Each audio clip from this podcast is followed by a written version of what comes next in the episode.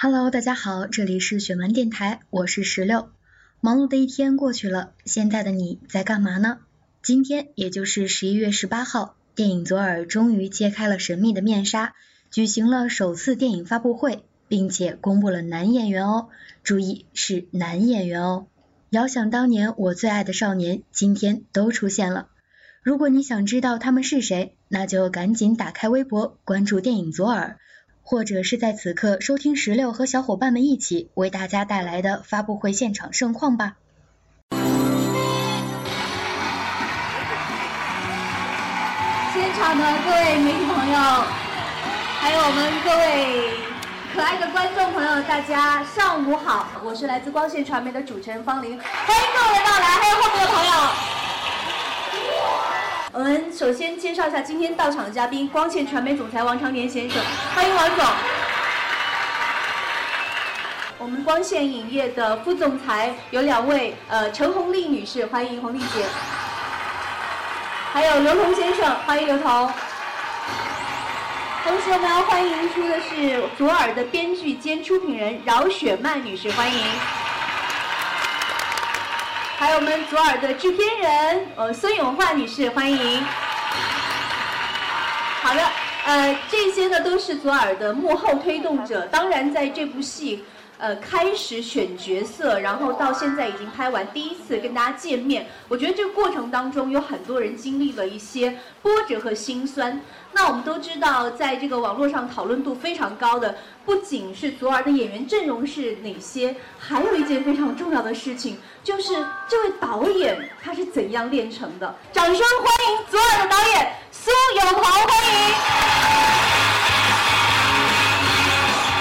大家好，Hello，你好。好，那个我们首先请导演恢复一下心情，先跟大家打个招呼哈，以导演的身份。呃，各位领导大家好，呃，各位媒体还有各家的粉丝们大家好。这个电影发布会开始候场之前，我就接到了电话，呃，说方明你快点来化妆。我说为什么那么催？这不是还有时间吗？说导演已经提前两个小时来了。我说导演来那么早干什么？这个段子太假了，我怎么可能找到呢？然后后来我就知道，我就说哦，原来。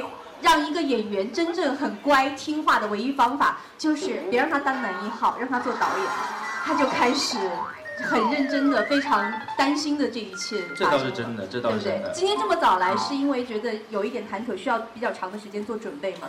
我也没有特别早来啊。其实，如果你要说到这个做导演，倒是真的。我其实为了这部戏，今年把所有的商演通通推光光了。嗯。因为我喜欢骂人，我如果不能以身作则，我就没有办没有办法在现场要求大家。所以你把所有的时间都封锁住，然后就为了左耳这部戏。对啊，每天不能迟到，一定要现场第一个到。所以所有迟到调皮的演员，我就我就办法训他们。所以做导演有的时候也蛮有点亏本哈。挺亏的。所有的商演这个多少钱，我也不敢问，我怕问了之后制片方压力太大。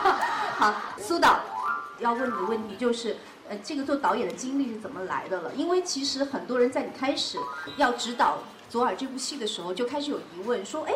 这么多的导演，也有很多很厉害的正在上位的导演，为什么会选择苏有朋来做这件事情呢？您可以跟我们讲一下其中的这个这个玄机在哪里吗？是谁找到的？是应该问领导。你可以替他讲一下，就你当时是怎么样有这样一个想法的？其实我没有特别的想法，一开始其实是光线的领导，光线的老总有一些新导演的计划，然后就透过我的经纪人来问我这件事情。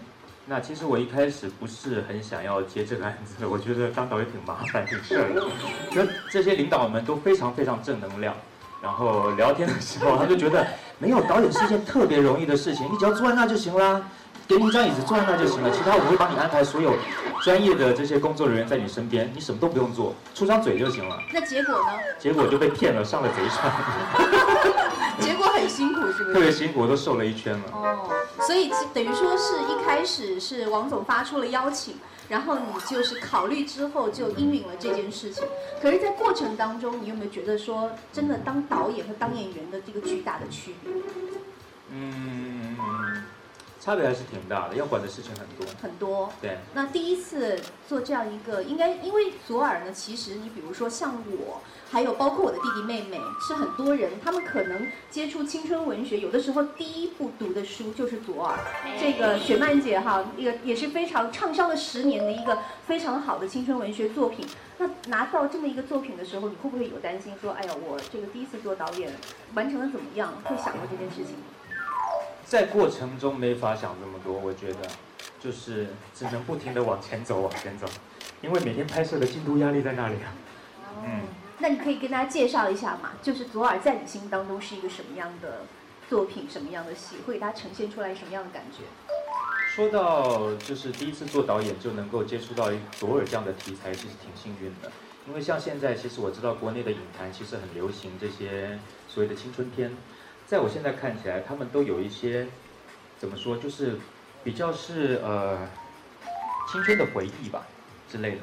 那我那时候很很喜欢左耳，一个很重要的原因是，我觉得左耳它很接地气，它不是只是换回你青春里面的某些符号而已，它是一群人，一群年轻人，在不懂爱的时候就爱了，在不懂恨的时候就恨了。他们张狂，他们挥洒，他们任性，然后他们犯错，他们跌倒。然后他们付出代价，然后最后迎向希望的过程，所以我觉得它是一个很，它是一个很完整的故事，它可以做成一个很很好的剧情片，而不只是一些很符号化的青春片而已。嗯，它其实当中有更多的讲疼痛和成长的过程。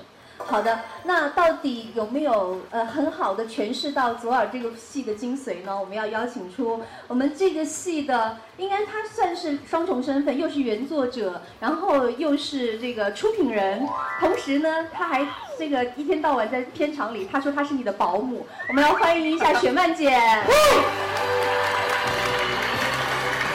雪曼姐来，雪曼老师，今天我们俩难得这个浓妆相会哈。我是我是觉得你们两个人相见就有有一点奇怪，我认不出来他了，怎么了？因为他平时就他化妆的时候，你们俩之间的关系有爱又有恨，感觉。挺好啊，啊，哎，我我刚刚在雪曼姐在化妆间聊天，我说你跟苏导到底这个拍拍戏的时候，你们俩相处的怎么样？雪曼姐，你原就实话实说啊，我就说挺好啊。你在化妆间不是这么讲吗？那我怎么说的？哎，化妆间的小秘密是说，我跟他呀。一直吵，我翻脸过无数回，就是有吗？这是真的，这是真的。我们有睁眼摄像头，好不好？那我们有一句台词嘛，打是亲，骂是爱，踹你脚最实在。我看你就挺实在的。对，我经常踹他。我告诉一下，因为水曼姐呢，在拍摄这部戏的时候，她呃又要负责这个剧组的一些事务嘛，所以你是一直陪着导演拍完这部戏的，对不对？我有大部分的时间是在组里，基本上是属于给他们买外卖啊。然后饮料啊，对，做这样的一些安排。嗯，其实学麦姐挺了不起的，她这次除了是出品人之外，她是编剧。是。你还申请原副导对吧？对，我差点被你开了。对，因为他那个时候叫我改东西，你知道吗？就一个很小的东西，然后。你知道，当射手座遇到处女座，他就是灾难，因为射手座就无所谓了。然后他叫我改，我说这个很小的这个东西，我想起来我给你改了不就行了吗？我忘了是一句台词还是一个什么，他真的好生气。然后他在那个筹备的办公室就冲进来，就很生气的看着我，然后那个样子好像要打我一样，你知道吗？我说干嘛呢？然后他说。老师，那你不会做编剧，我告诉你，我叫你改就还不改，你要不报我的名字好了。我说好了，报你名字好了。来来来来，我们爆料，既然要到爆料是吧？爆料大会。那时候距离开机只剩下不到两星期，演员都没有拿到剧本，他也不改剧本。所以你能察觉到他，因为第一次做导演，你要知道，就开机前两个星期还没拿到剧本，这件事情对于新导演来说是很恐怖的。对演员来说也是灾难啊。其实就是一句话没有改的剧本。射手歪了歪了歪了歪了，射手座果然就是随性又大方。没有没有，但是他真的好认真，就是我我在他身上学了好多东西，包括这个剧本，我觉得有朋也是提了很多特别特别好的意见。嗯，他会觉得说那样子比较好，虽然他是一个工科男啊，但其实他内心比我还要敏感。啊，就是我虽然是一个文科生，但是我其实是个女汉子，所以我们配合一下，还还挺好，有好多的那样的一些东西，我们其实是商量的，然后他也给非常多的一些很好很好的建议。嗯，我知道，其实雪曼姐好像在呃拍摄的过程当中特别心疼导演？就在你眼中，他的工作状态是什么样的？我就觉得他太累了，因为所有的人都可以休息，但是他不可以。嗯，然后他，特别是我们拍酒吧的戏，因为那那几场戏，那几天的戏，的确是非常非常辛苦，所以我基本上都在。但是他。每天我们都要拍到早上四五点，而且特别热，又是一个仓库改的，你知道吗？然后我就看见他一会儿说：“秀秀有没有衣服？快点，我要换一件衣服，因为他这个已经臭了，你知道吗？”然后，然后他的助理就特别的特别能干，不洗澡只换衣服是吗？没有时间洗澡啊，那得早上回去洗澡，你知道吗？这是 传说中的臭男人吗？然后就是那种状态，几乎就是。就是连轴转那种那种状态，但是我可以休息嘛，对不对？我累了我就我就回去睡觉，但他就不可以，所以，我我是觉得说，的确这场戏拍下来，我有在有朋友身上学到很多的东西，包括坚持，包括固执啊。但是我觉得他坚持的有很多东西，你到最后来看，你会觉得是对的。可能你当初你会特别特别的。讨厌他，你想踹他，你知道吗？你就不能让一让吗？你就不能忍一忍吗？或者你就不能稍微怎么样？比如他对场景啊，对很多服装啊，对很多方面的一些近似于苛求的一些东西。可是当他呈现在电影里的时候，你会觉得朔红，你真的很棒哎。我一直很不想问这么俗气的问题哈，雪曼姐，你作为原作者，然后是出品人，如果你要对这个新导演你要打一个分的话，你会打多少？嗯，我会打九十八分吧。那差两分在哪？就对我没有那么好。导演好辛苦啊。好。其实呢，我觉得这个剧组它是一个很创作的剧组，同时它也是很欢乐的剧组。那其实我们在关注这个剧组动态的时候，那大家的信心也是在一点一点的增加。那接下来呢，我们就要有请光线影业的副总裁刘同先生到台上来来讲一下他对这部戏的理解，好不好？来，有请刘同。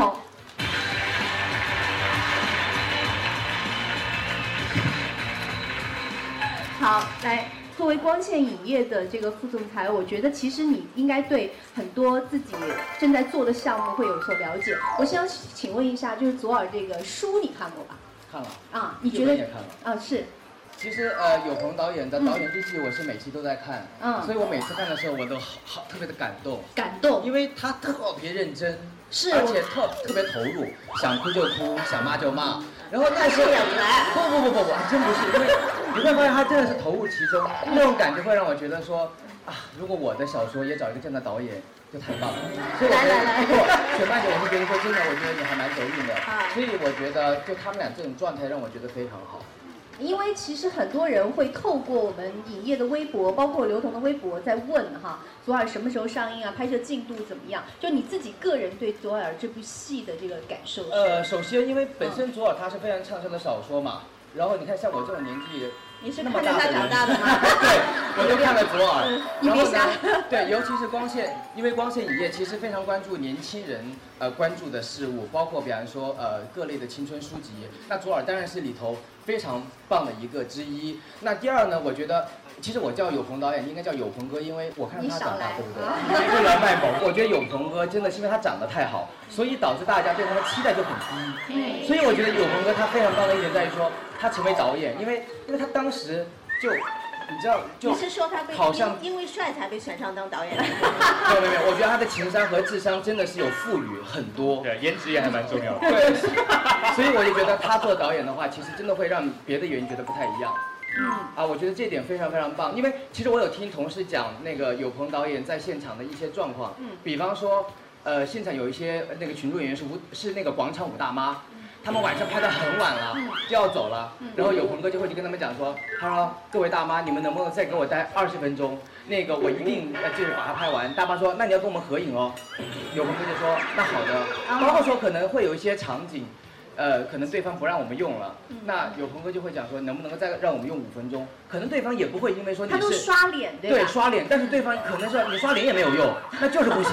但有朋哥还会去讲说，能不能够真的就给我们五分钟？所以你知道那一刻我会觉得说。好棒啊！这个导演真的好厉害，所以我我就是我真的非常非常谢谢有朋导演，非常非常棒，谢谢你。所以我觉得不管是赵薇也好，还是徐峥也好，因为其实光线跟很多呃演员有合作过，导演，我觉得有鹏哥那么的认真，也会让我们觉得对左耳非常非常有信心。它一定是大家会非常喜欢的一部戏。那今天刘同代表大家是上来试诗的，对吧？嗯。啊，两位上来都是给导演就是打打气、加加油的哈。那我们也谢谢两位，然后你们稍微休息一下，接下来要请导演好好的夸一下你的演员了。先跟大家就是讲一下他们吧。我们的宝贝，对对对，特别特别难找出来的。嗯，好说一下吧。一开始其实并没有想要找全新人，因为找全新人有蛮多的风险。就是可能所有这个习惯看电影的观众对他们不是很熟悉，他们不见得在票房上能够有直接的帮助。第二个就是新人，你也可能会怕他们太年轻，他们错以为拍戏是一件很简单的事情，不见得会用心。然后第三个可能还有演技上可能会比较青涩一点。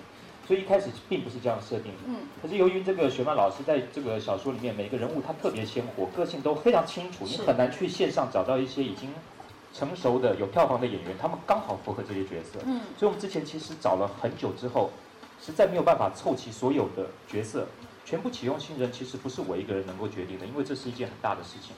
那后来就开始有这个 idea，有这个想法出来，大家就试着开始朝这条路上去走。这个小说大概是从高中讲到大学吧，大概是几乎所有同年龄段的，大概全国的有潜力的演员，不分男女，大概我们全部都找完一轮了吧。是。那时候我们就前期的时候，不停的在光线见人，不停的见，不停的见，见他们的时候就是对，都还挺开心。关上门之后，我们就，妈呀，怎么办呢？对，挺难选的，到最后才选了我们这四位。非常优秀的演员是真的，这个选角广的程度，我相信大家也听说过。所以呢，这么千挑万选出来的今天的这个男女主角，今天我们要揭晓男主角的部分。哇哦！有四个男生，然后我们特别做了一个先导的宣传片。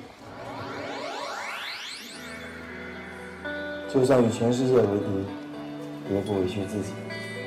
我每一天都在想，这个仇，我非报不可。在左耳，我是张亮。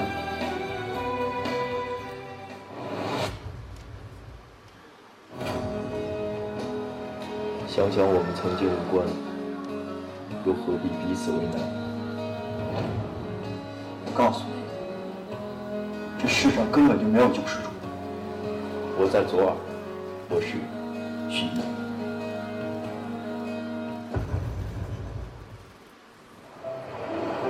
我喜欢一个女孩很久了。什么样的女孩？不好说。每一次想开口，但还是保持沉默。我在左耳，我是由他。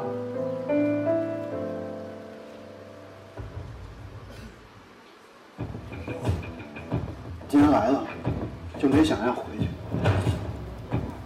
想起青春，曾无畏无惧，无所谓失败。代表同归于尽。我在左耳，我是黑人。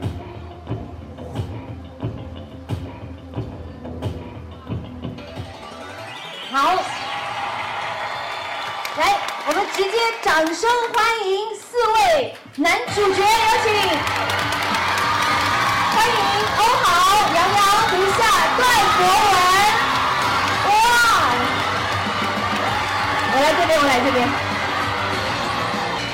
来四个，请站成一排。我们四四小只，好，这就是我们这个四位男主角了。导演，他们走过来的时候，你有没有觉得偶像的光环有被压住的感觉？快瞎了！我刚刚看的，刚刚那个那些片段是我第一次看你们剪接出来的，啊，刚刚那个鸡皮疙瘩哎。是。我想所有的左耳书迷看到应该也都特别有感受。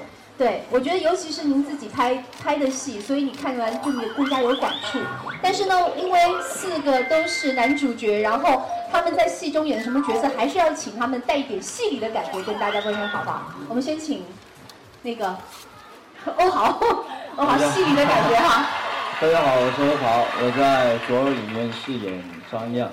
张漾，是。来，杨洋。大家好，我是杨洋。我在左耳中饰演许艺。好，欢迎许艺、洋洋。呃，要用戏里的感觉。对，胡夏，你刚刚在旁边酝酿太久了。大家好，我是尤，呃，不，大家好，我是胡夏，我在左耳里面演的是由他。欢迎胡夏。好，邓博文。大家好，我是黑人，我是邓博文。好，呃，其实我们刚刚在你们在台会也听到我们聊的天了，对不对？说选角的过程非常的艰辛，那你们自己知道导演其实是在这么多人当中选出各位的吗？哦好，后来知道了，刚刚听他们说的时候，嗯。对，其实选角色的时候，其实我也算比较坎坷了，因为我第一次嗯，试的这个是黑人这个角色，哦，所以你试的是段博文那个角色，对不对？最开始。哎，你们俩其实还是他被段博。文 PK 掉了，就知道去南一号。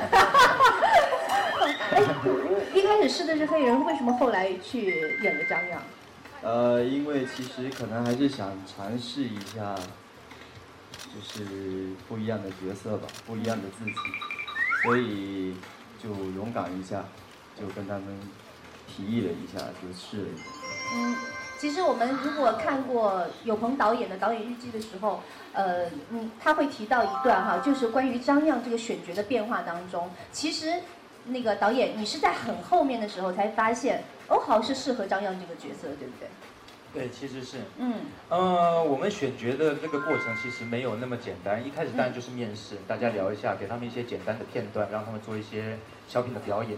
到最后还要进，那天好像不是这个摄影棚吧？关键有很多个棚，我们还要真的要试镜的。然后，其实这四位都是经过这重重的，因为选角不是我一个人能够决定，大家看，大家有目共睹，表现好人自然会出来。那我记得那一天的欧豪。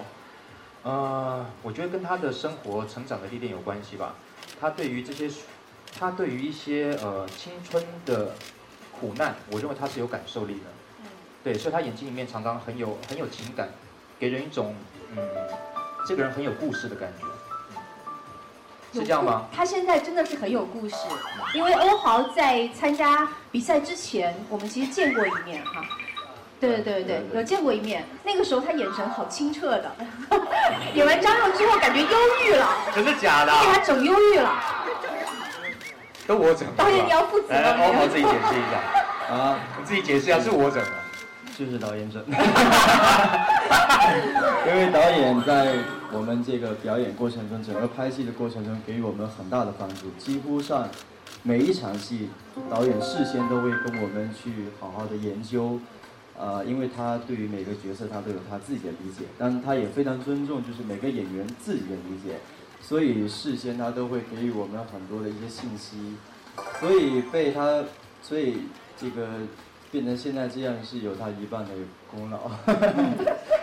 其实呃，大家都知道，其实欧豪呢是非常非常用功的男生。然后他其实为了靠近张漾这个角色，他也做了很多的努力，包括呃游泳学游泳，是，然后包括就是练身体，然后不吃晚餐，要保持自己的身材，因为游泳要露肌肉。哎他很厉害，他很拼的。对就其实，在现场很多时候拍完，我跟你讲最多的话是什么？付出一定会有，一定会值得。嗯，对，刚刚也说过。好，你就继续做你的忧郁小生哈。好，至少今天发布会要保持这个状态。好，来，下面这一位呢是杨洋，杨洋大家都都很熟悉，因为他真的是，他真的是应该怎么讲呢？我觉得真的颜值非常高，但是呢，他演的这个角色其实是很有反差性的。因为在这个，来，杨洋，你可以介绍一下你角色这样，呃嗯，，一这个角个个性。色其实还是对我来说还是比较有挑战的吧。嗯因为之前是一个学校的优等生，来之后因为有些关系，后来就变成一个很叛逆、很堕落的那个少年。嗯而且其实还是还好是剧本的完整性，呃，当加上导演的帮忙，后来使我帮助我，就是很自然的能够过渡过来这个反差的过程。是因为我记得杨洋好像之前没有演过很叛逆或者是就是个性很偏差的角色，你都一直是演乖乖的那种。对对对对比较演那种。这一次演那种反差很大的，有参照物嘛？比如导演。我我看导演戏长大的。就是演的过程当中有有比较难过的关吗？呃，还好，其实就嗯因为导演要比较要求这部戏是很真实的，嗯而且我说句比较细腻的那种情感是我们比较难去把握的。嗯。那导演，那我问一下，杨洋这个角色你是怎么挑动他来演许艺的？但是最后关头才出现的。嗯嗯，然后他比我们之前想象的嗯都还要更好，我觉得是这样。不过他来试戏的那一天，他其实一定要说实话吗？我觉得他来试戏的那一天，他不是很想要演这个戏的感觉。可刚好让我们看到了，就是因为他其实有一个颜值很高的一个很帅气的，看起来很很斯文、很很好、很乖宝宝的外表。可那一天呢，他来试戏的时候，他好像前天看球赛了，所以好像睡眠不太充足，所以来的时候就有一种桀骜不驯。哎，刚好这就是这个角色，这个许艺呃对对许艺的要求。许艺前期其实是一个校草，呃品学兼优，可是后来呢，呃他有一个狂野的灵魂，然后受到了一些诱惑之后，他接下来就走上了堕落堕落颓废之路。那最后能够遇到杨洋，我真的是觉得还挺幸运，因为这个角色其实不是特别好驾驭，我觉得。嗯。兼具这两种特质的人不是特别好找。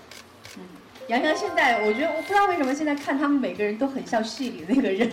杨洋现在给人感觉稍在在在很帅气当中透露着一点点是不是？阴森。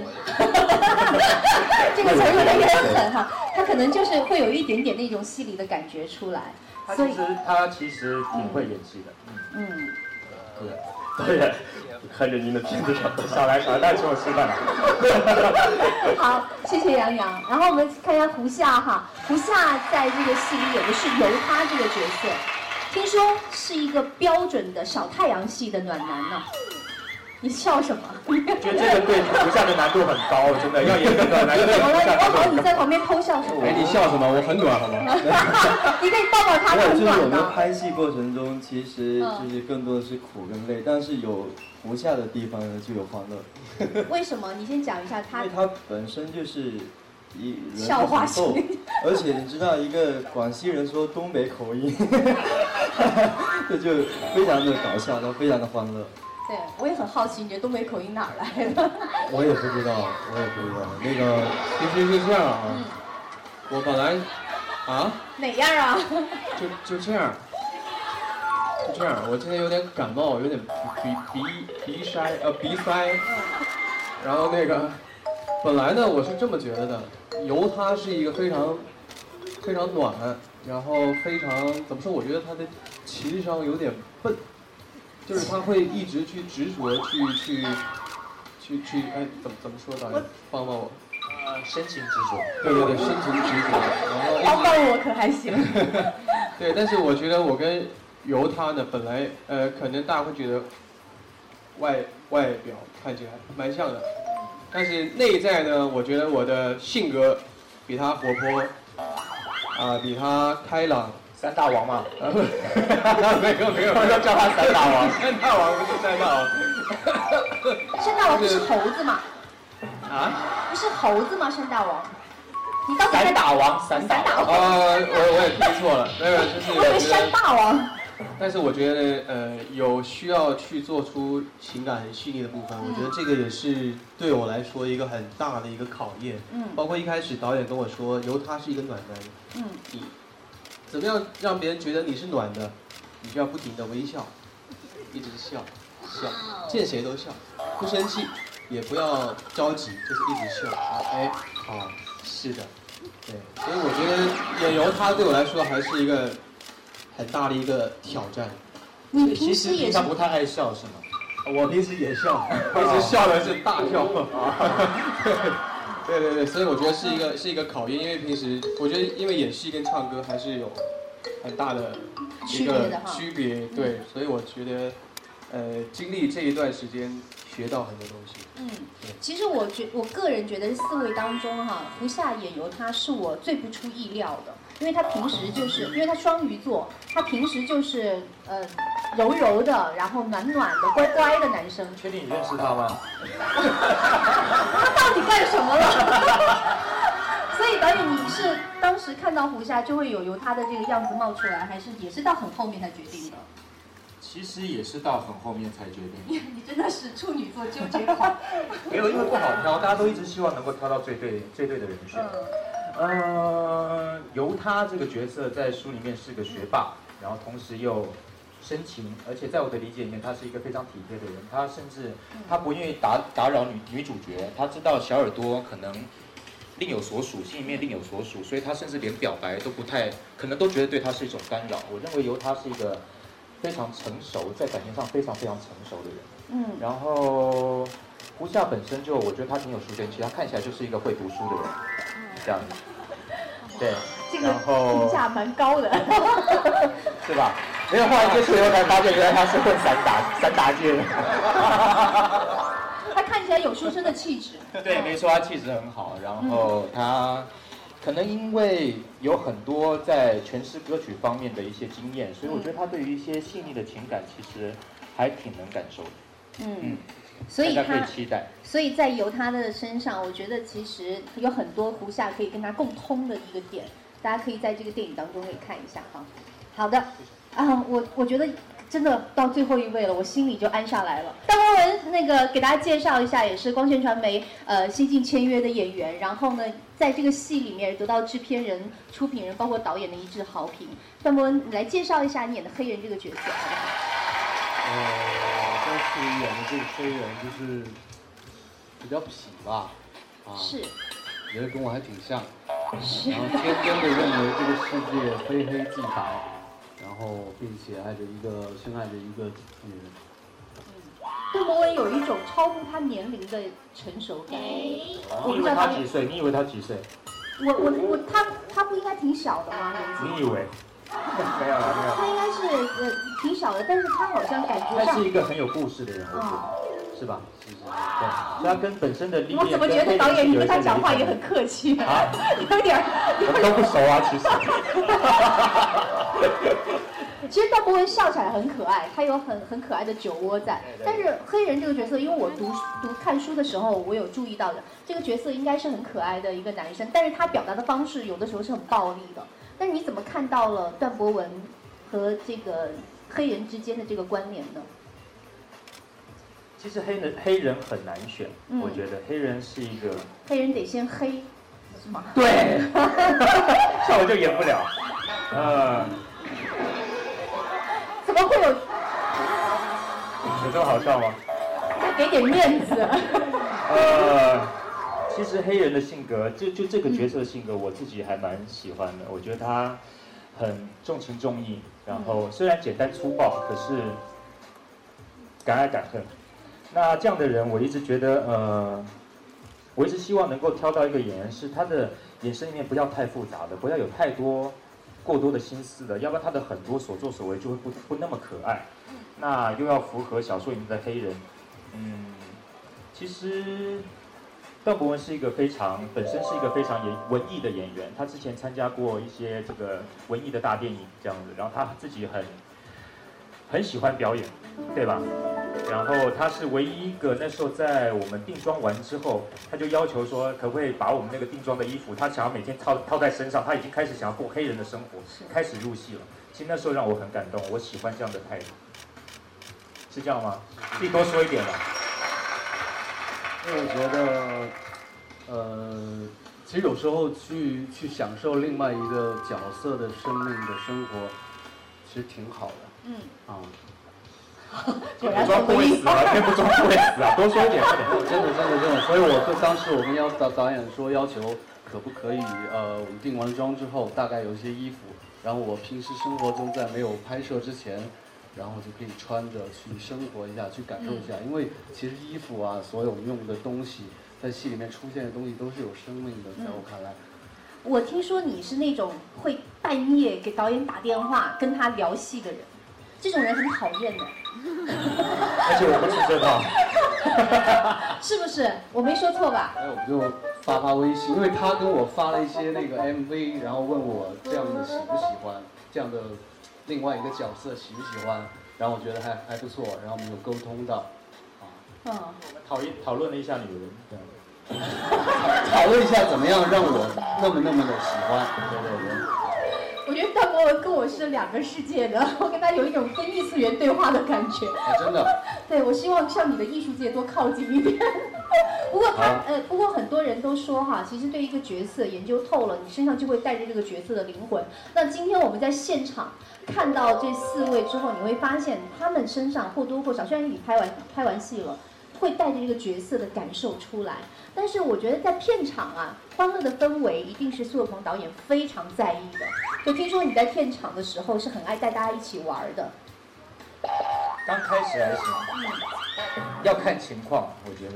就当现场的情况如果太松散的时候，比方说那一天大家进度比较慢，节奏比较慢，我可能就要适当去给点压力。嗯。然后在压力有点过头，大家好像有点紧张的时候，那就负责去搞笑一下嗯，这四位当中谁比较淘气？你们自己选。啊，自己往前站吧，胡夏。你们自己选，你们觉得你们四个谁比较淘气？谁比较淘气？来，三二一，帮我指一下好不好？来，谁比较淘气 啊？哎，胡夏最淘气。不是不是不是，我最活泼，最活泼。活泼跟淘气有差别吗？当然。那那谁呃就比较的不合群？有没有？三二一，请指。我不知道。有你吗？对啊。黑人吗？还有我。我们俩差不多吧？差不多啊。差不多。对啊。从来都在拍戏之余，很少能见到。没有，我没有见到，我没有见到。那我哦，我走错。好，那我再问一下，谁最爱美？三二一，请指。杨洋又不合群又爱美。是因为爱美，所以才才让大家有点。排斥的哈，但是我觉得其实四个人呢，在片场跟导演一样，他们都成为了一个好朋友，因为只有好朋友才能够在一个剧组里面共患难的把这个戏拍完。其实这戏拍的非常非常的辛苦，我们也特别给大家准备了一个小片，然后让大家了解一下左耳拍这部戏过程当中的一些艰辛。来，我们看一下。现场热啊！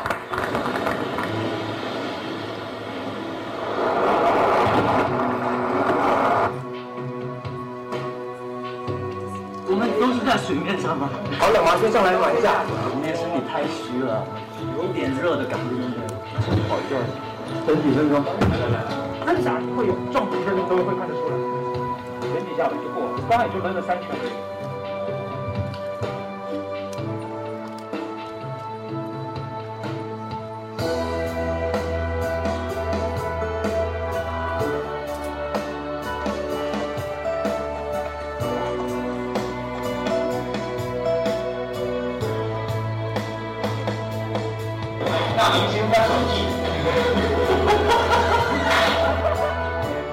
那赶紧拿着赶紧进去啊！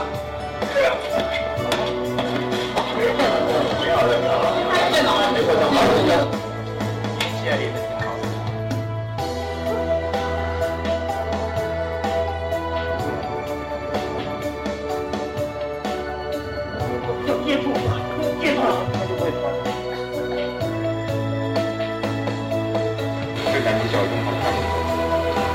真实的生理反应啊！你是真的喝醉了，还是假的喝醉？对不对？喝不了。来回答，回答。冷不冷？深夜，有一些些小冷。喝吧，喝吧。过了一条过，自己要不要欣赏一下？任何事情，我觉得你只要努力、拼命的挑战过自己的极限，所有的结果，那一定就是最好的。我心里真的很感动，我很感谢他们。谢谢，谢谢这个可爱的剧组，谢谢导演，导演要哭了嘞，我我感觉你小片里随时一副要哭出来的表情，是不是觉得拍完之后有一点点如释重负的感觉？现在正在做后期，其实整个压力期还没有结束。是，还有更艰巨的任务，包括要面对大家的。评价可能是接下来你很重要的一个生活。